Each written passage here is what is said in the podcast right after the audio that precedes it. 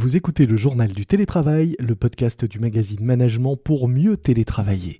Je suis Lomique Guillot, rédacteur en chef du magazine Management et je suis ravi de vous retrouver pour parler aujourd'hui du télétravail de demain. C'est parti. C'est le journal du télétravail.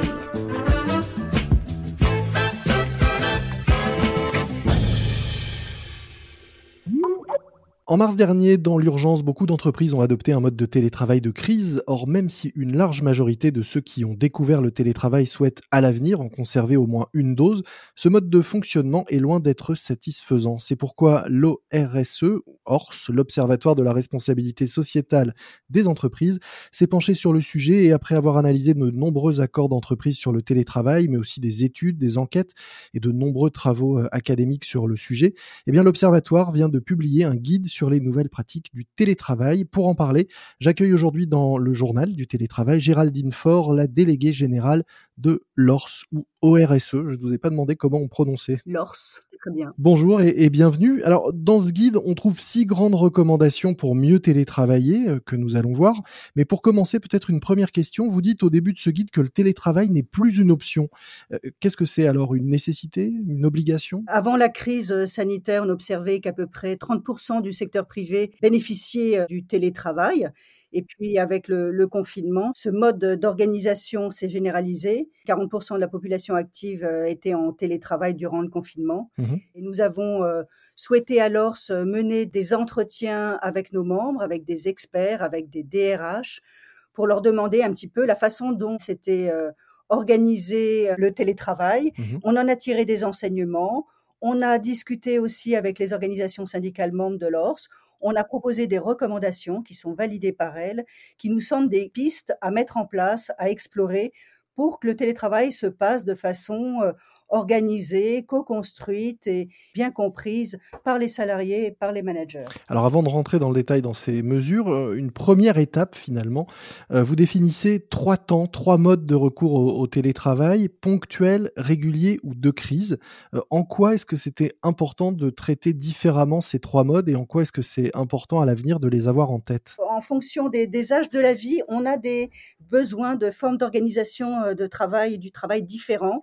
Et le télétravail peut être mis en place de façon, euh, on parle du télétravail euh, à durée déterminée quelquefois à l'ORS, le TDD, parce que il pourrait être mis en place de façon ponctuelle pour mieux organiser le travail. Mmh on parle souvent aussi à l'ORS de la parentalité à 360 degrés on est euh, jeune parent, on est parent d'adolescents, on devient aidant familial parce qu'on doit s'occuper de, ses parents un peu âgés. Mmh et, donc, euh, quand on est en situation d'aidance, on n'a pas envie de rester à la maison, on a envie de travailler, mais de travailler différemment. Comment est-ce que c'est accepté cette idée de TDD, le télétravail à durée déterminée, euh, de pouvoir avoir un télétravail presque à la carte pour les salariés? Bah Écoutez, je crois qu'il y a un écho favorable du côté des salariés. Après, du côté des DRH, mmh ça doit faire l'objet de dialogue social euh, et donc ça doit être euh, encore une fois euh, accepté et discuté par les, instances représentatives du personnel.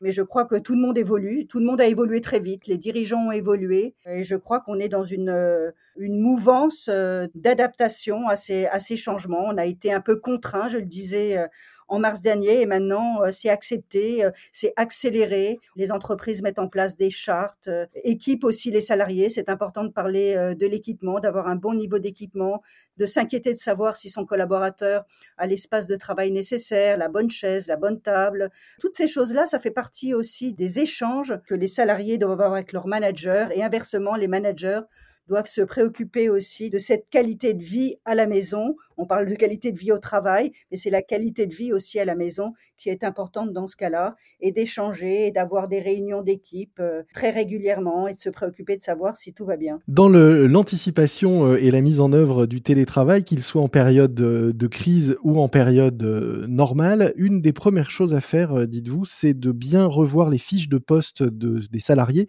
afin d'identifier les missions télétravaillables, toutes ne le sont pas et il faut évidemment voir dans quelle proportion le travail peut se faire à distance. Notre recommandation numéro un, c'est dans le fond de déjà de revoir ces fiches de poste au regard des capacités qu'offre le numérique. Tous les postes, on le sait bien, ne sont pas télétravaillables. Mmh il faut raisonner en termes de mission. Est-ce que mon collaborateur peut télétravailler? Avec quels documents? Avec quel outil? Et donc, veiller à ce que ces missions se déroulent dans de bonnes conditions et puissent être euh, bien sûr réalisables à distance. Donc, il faut vraiment les énoncer, écrire mmh dans les fiches de poste ces missions et euh, pouvoir offrir donc euh, de la flexibilité aux collaborateurs qui souhaiteraient accéder à du télétravail ou à plus de télétravail. Alors si la première de vos recommandations c'est de revoir les fiches de poste et d'identifier les missions euh, télétravaillables, dans une autre recommandation, eh bien on trouve un peu l'inverse finalement. Vous dites qu'il faut aussi se poser la question de la compensation pour les postes qui ne seraient pas télétravaillables. Ça va pas faire bondir ça du côté des DRH ben, Je pense qu'il faut ouvrir le dialogue. On en est euh, qu'à une phase de constatation. On a bien vu les, mmh les salariés euh, qu'on a appelés les premières lignes ou les travailleurs dits euh, essentiels, les personnels de santé bien sûr, les personnels qui travaillent dans les services de propreté, de nettoyage, les personnels dans les grands magasins ou dans les plus petits magasins d'ailleurs. Mmh Donc je pense que c'est le démarrage de quelque chose qui va se passer, revaloriser ces postes, échanger sur la question de la valeur du travail, comment intégrer les principes d'équité entre les salariés. Je pense que c'est l'ouverture de quelque chose qui, qui, est en train de se passer. Mmh Mais maintenant, de quelle façon euh, intégrer encore une fois ce, ce principe d'équité entre les travailleurs c'est une très vaste question, comme vous dites. Hein. Mais si on se pose la question de compensation pour les postes non télétravaillables, ça veut dire en soi que l'idée de télétravail est, une forme de récompense déjà, ou, un bonus, ou quelque chose de nécessairement positif pour les salariés qui y ont accès? Je ne dirais pas que c'est un bonus, c'est une autre façon de travailler. Mmh Parce que je ne peux pas opposer des salariés qui ne pourraient pas télétravailler à des salariés qui télétravaillent. Mais disons que c'est une autre forme d'organisation qui est accessible à certaines formes de, travail, évidemment donc pas accessible à tout le monde. Vous rappelez également qu'il est important aussi de s'interroger sur les bénéfices du télétravail, à la fois pour le collaborateur et pour l'entreprise, afin de s'assurer qu'effectivement tout le monde euh, y trouve son compte. Absolument, parce qu'on a bien vu aussi que des, des personnes n'y trouvaient pas leur compte, mmh demandaient à revenir euh, beaucoup plus de jours par semaine euh, sur leur lieu de travail, qu'il y a des gens qui se sont sentis isolés, pas bien équipés, et que donc là aussi, c'est une question d'échange et de discussion avec son organisation et avec son manager. Autre point dont on a un peu parlé déjà, mais sur lequel vous insistez également, c'est l'accompagnement nécessaire pour le management. C'est pas le tout de lâcher ses salariés en télétravail dans la nature ou, ou chez eux ou quel que soit l'endroit. Il faut aussi former les managers afin qu'ils soient euh, aptes à accompagner correctement ces nouveaux télétravailleurs euh, Je crois qu'il faut euh, presque plus d'attention justement quand le collaborateur n'est pas présent pour s'assurer que les conditions de travail sont bonnes, que le lieu est, dédié et confortable, mais également pour le manager qu'il bénéficie de, de, formation pour accompagner les salariés à distance. C'est pas toujours facile non plus pour un manager d'avoir et des salariés en présentiel et d'autres à distance. Mmh comment s'organiser en termes de planning, comment savoir qui est qui et où sont les collaborateurs, même dans des organisations où les salariés euh, n'ont pas un bureau dédié À quelle place sont-ils aujourd'hui? Où seront-ils demain? Comment j'organise euh, les sujets entre mon équipe? Comment je communique sur qui est en télétravail, qui dépend en télétravail? Toute cette organisation-là doit être dite, comprise, acceptée et co-construite aussi, euh, ce qui peut être une bonne chose, avec l'ensemble de l'équipe. Ça, c'est important. Mmh Je crois qu'il y a beaucoup de communication à rajouter. si on ne se voit pas, il faut euh, être dans l'échange, euh, la discussion et se dire les choses et se dire aussi quand ça ne va pas, quand il faut euh, recaler des organisations, dire bah non, j'ai mis en place cette organisation, ça marche pas, je recommence, on va tenter autre chose.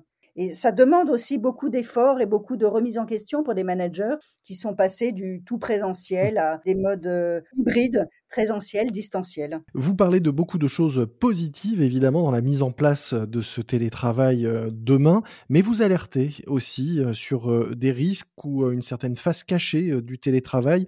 Vous demandez notamment quel impact la généralisation du télétravail pourrait avoir sur le droit social, le droit du travail et même sur le statut de salarié avec écrit écrivez-vous, un risque finalement d'ubérisation demain?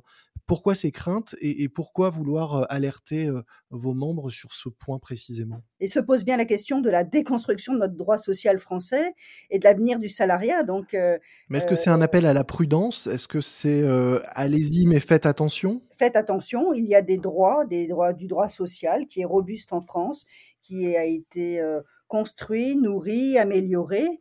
Et donc, je crois qu'il faut être prudent et réinventer quelque chose de nouveau, mais pas à n'importe quel prix, mmh surtout pour les, salariés. Donc, dialoguons, dialoguons avec les organisations syndicales, dialoguons tous ensemble pour construire un avenir et une organisation du travail acceptable pour tout le monde pour les entreprises qui doivent avancer, qui doivent avoir une activité soutenue et encore plus en ce moment, avec des salariés qui ont envie de travailler et d'être dans une dynamique positive, mais en même temps, questionnons-nous sur l'organisation du travail et sur les nouveaux statuts d'auto-entrepreneurs que l'on voit apparaître et sur la préservation des, acquis sociaux des, Et donc faire en sorte de déployer, euh, écrivez-vous, ce télétravail de façon collective, mais tout en prenant en compte les besoins individuels des salariés. Donc on voit bien ce, mouvement, euh, ce balancier entre euh, les envies et besoins de chacun et la préservation euh, d'un collectif euh, au sein des entreprises ou plus généralement euh, au sein de, la société. Ce guide, vous l'avez donc co-construit et, on comprend bien que vous appelez chacun, chaque entreprise et chaque salarié ou chaque acteur dans l'entreprise à co-construire le télétravail de demain avec ces recommandations que vous venez de publier. Merci beaucoup Géraldine Faure. Je rappelle que vous êtes déléguée générale de l'ORS, l'Observatoire de la responsabilité sociétale des entreprises, et que vous avez publié ce guide sur les nouvelles pratiques du télétravail, vers lequel nous mettrons un lien dans les notes de cet épisode Merci beaucoup. Merci. C'est la fin de cet épisode de notre JT, le journal du télétravail, un autre podcast que je vous recommande si vous avez du temps et l'envie d'écouter d'autres podcasts. Il s'agit des grands managers de l'histoire, un autre podcast du magazine Management qui vous fait découvrir le management à travers la personnalité de grands hommes et grandes femmes de notre histoire.